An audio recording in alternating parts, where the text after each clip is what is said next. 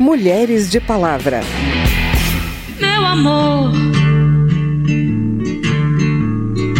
Tudo em volta está deserto, tudo certo. Tudo certo como dois e dois são cinco. A lei define violência patrimonial como qualquer utilização de bens, dinheiro ou documentos é, para cercear a liberdade ou para violentar essa vítima, né? Quando o, o, o, companheiro, né, o marido, o namorado, enfim, quando esse companheiro é, controla o celular da mulher, controla o acesso à internet pelo celular, tudo isso pode ser entendido também como violência patrimonial. É amor, mas é trabalho e, e é trabalho árduo, né? E já passou da hora desse trabalho ser, ser reconhecido de fato para mães terem qualidade de vida também para viverem para além da maternidade, né? Tudo mudou, não me iludo e com tudo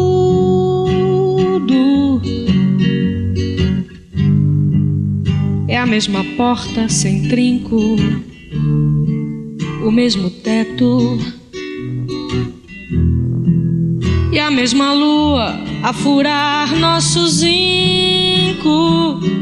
Tentar controlar a vida de alguém, impedindo o acesso ao dinheiro, bens ou documentos, é violência patrimonial.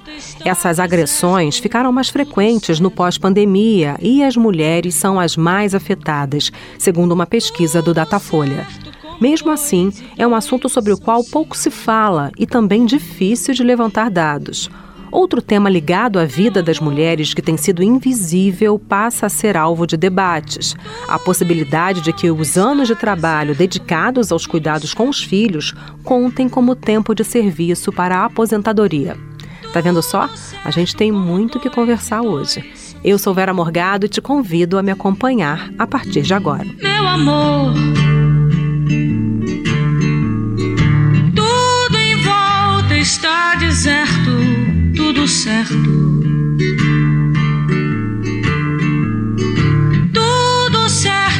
Dois e dois são cinco.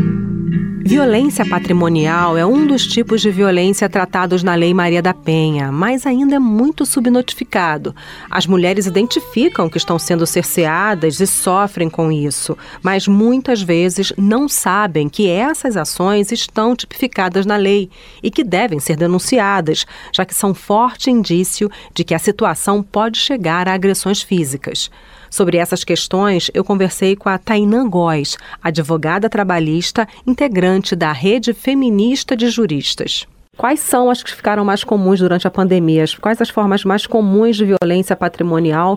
A lei define violência patrimonial como qualquer utilização de bens, dinheiro ou documentos é, para cercear a liberdade ou para violentar essa vítima, né? Essa mulher, essa vítima é, da violência patrimonial.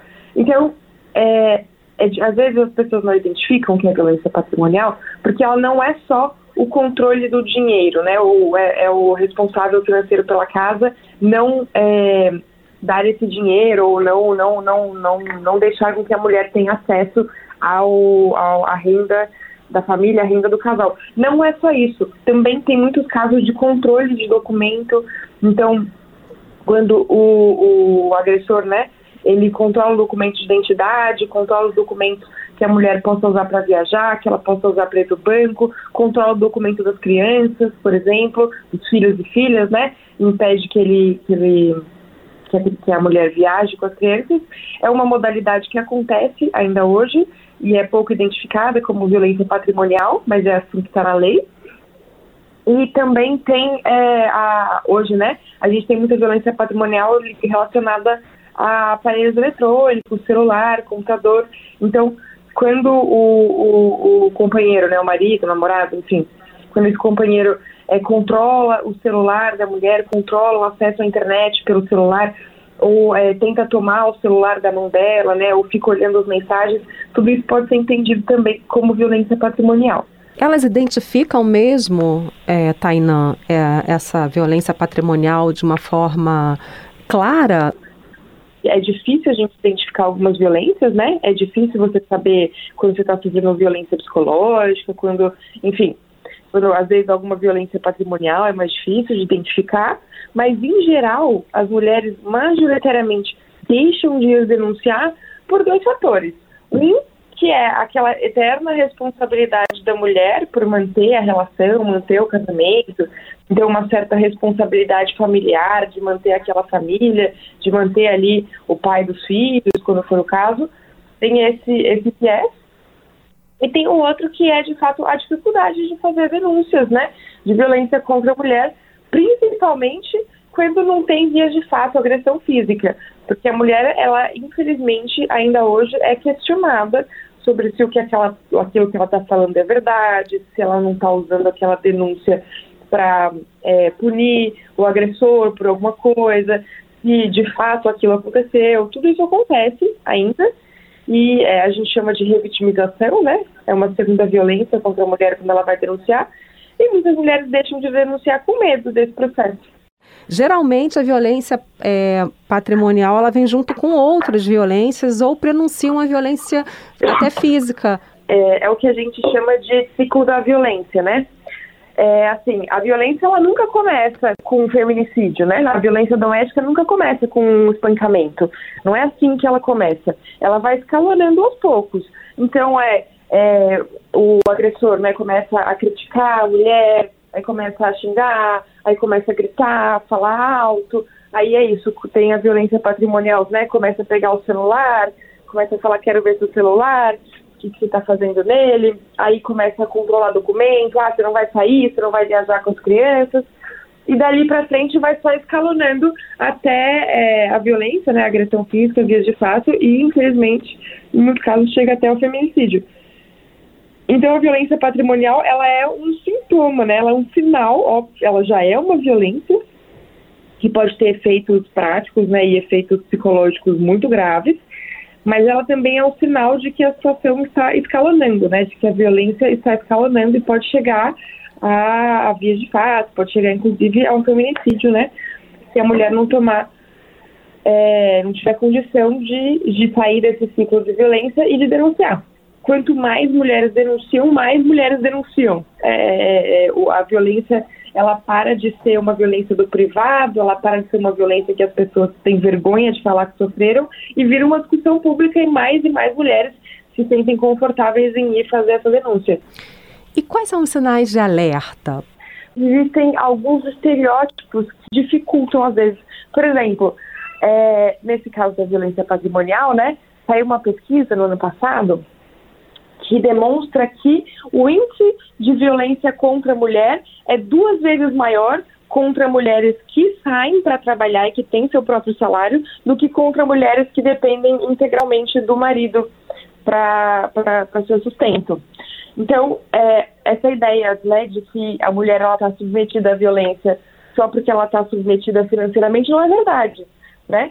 É, na verdade, mulheres que trabalham fora sofrem o dobro da violência do que mulheres que, que, que não trabalham. Isso, isso demonstra né, que essa violência patrimonial não tem só a ver com o controle financeiro ou com o fato do homem estar no controle do marido, né? E ser o responsável financeiro da casa. Tem a ver com diversos outros fatores que são muito mais ligados à ideia do controle do que a ideia da, da questão financeira, né? Então, por exemplo, uma conta conjunta não é um problema. O problema é essa mulher não ter acesso a essa conta conjunta em pé de igualdade com o homem, né? É, o fato dele ser o responsável financeiro não é o problema. O problema é ele é, humilhá-la, ou ele usar, sei lá, xingar ela, ou ele usar de, do fato dele ser o provedor para diminuir, para minar a autoestima dessa mulher, ou até vezes para agredir verbalmente essa mulher. Esse é o problema. Então, eu diria que os sinais de alerta são muito mais um sinais de controle, de que esse, esse, esse companheiro, o namorado, o marido, ele está tentando controlar a vida da mulher com o patrimônio é, mais do que controlar só o patrimônio, vamos colocar assim.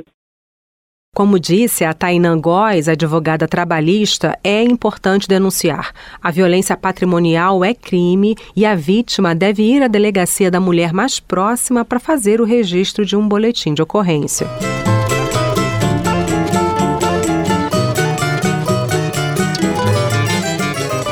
Pano de fundo dessa violência toda é a desigualdade de gênero, que muitas vezes faz o homem ter controle financeiro sobre a mulher.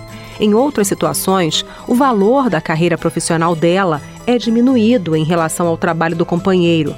A gente sabe que a sociedade também não valoriza o trabalho materno, de cuidado dos filhos, que ainda é visto como uma responsabilidade exclusiva da mulher. E muitos homens acreditam que têm mais direito sobre os bens do casal porque trabalham fora, enquanto a mulher cuida das crianças. Mas o debate sobre o valor do tempo dedicado à casa e à família tem tido mais espaço. Repercutiu a decisão da Argentina de reconhecer o trabalho de cuidado com os filhos, que pode contar até três anos na hora de pedir a aposentadoria por lá. Aqui na Câmara, o tema é alvo de um projeto de lei da deputada Talíria Petrone, do PSOL do Rio de Janeiro. A Carla Alessandra acompanhou um debate sobre o projeto. A proposta altera a legislação que regulamenta a Previdência Social para garantir que mulheres com mais de 60 anos possam contar os anos de trabalho e de cuidado com os filhos como tempo de serviço, combinado ou não com outras atividades. A produtora de conteúdo sobre maternidade, Andressa Reis, questionou a imposição social de que as mães devem se contentar com o amor dos filhos como único pagamento por anos de dedicação. É amor, mas é trabalho e, e é trabalho árduo, né? E já passou da hora desse trabalho ser, ser reconhecido de fato para mães terem qualidade de vida também, para viverem para além da maternidade, né? Para terem saúde mental, porque mães estão sobrecarregadas levando esse trabalho do cuidado nas costas. A professora de Serviço Social da Universidade Federal do Rio de Janeiro, Sara Graneman, destacou que a Previdência Social foi criada justamente como forma de garantir àqueles que não têm trabalhos formais algum tipo de proteção na velhice. E é justamente nessa categoria que se enquadram os trabalhos do cuidado com a casa, com os filhos e com a família. Nós temos de defender a Previdência como é, uma proteção universal para a classe trabalhadora, independente dela estar num trabalho formal ou na informalidade. Não é o local de trabalho ou o que nós fazemos que nos faz merecedora desta proteção.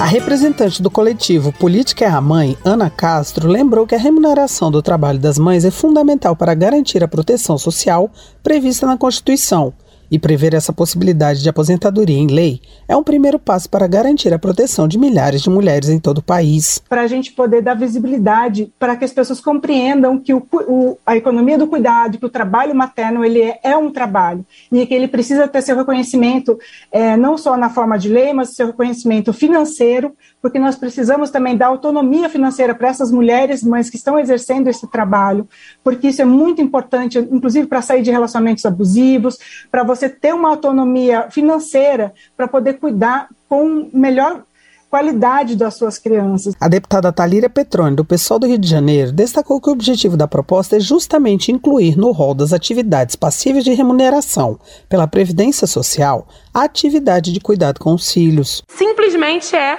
possibilitar que a mulher, ao chegar aos seus 60 anos, uma mulher mãe, e ela hoje vai ter na lei garantido, por ser mãe, é o entendimento, na verdade, o reconhecimento de que aquele trabalho, ele foi um trabalho e, portanto, ela tem direito a se aposentar.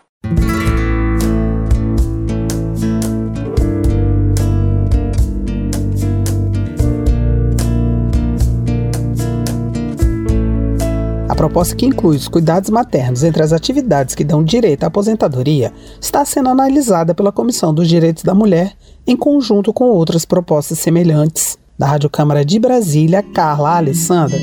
Meu amor,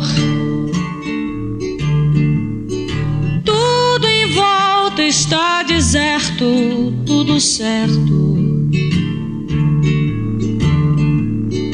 Tudo certo como dois e dois são cinco. E esse foi o Mulheres de Palavra. A gente ouviu nesse programa a Gal Costa cantando Como Dois e Dois, do Caetano Veloso, e Milagreiro, canção de Djavan, na voz de Cássia Eller. A produção dessa edição foi de Cristiane Baker, reportagem de Carla Alessandra, trabalhos técnicos Newton Gomes. Também na reportagem, apresentação e edição desse programa, eu, Vera Morgado, agradeço a sua audiência. Se você tem alguma dúvida, manda pra gente. O e-mail é radio@câmara.leg.br e o WhatsApp é 61 999 78 9080. O Mulheres de Palavra é produzido pela Rádio Câmara e transmitido pelas rádios parceiras em todo o Brasil, como a Rádio Ativa FM de Santa Terezinha de Goiás, em Goiás. Quer conferir outras edições do programa? Vai lá no site radio.câmara.leg.br ou no seu agregador de podcast preferido. Tchau, até o próximo programa. Mulheres de Palavra.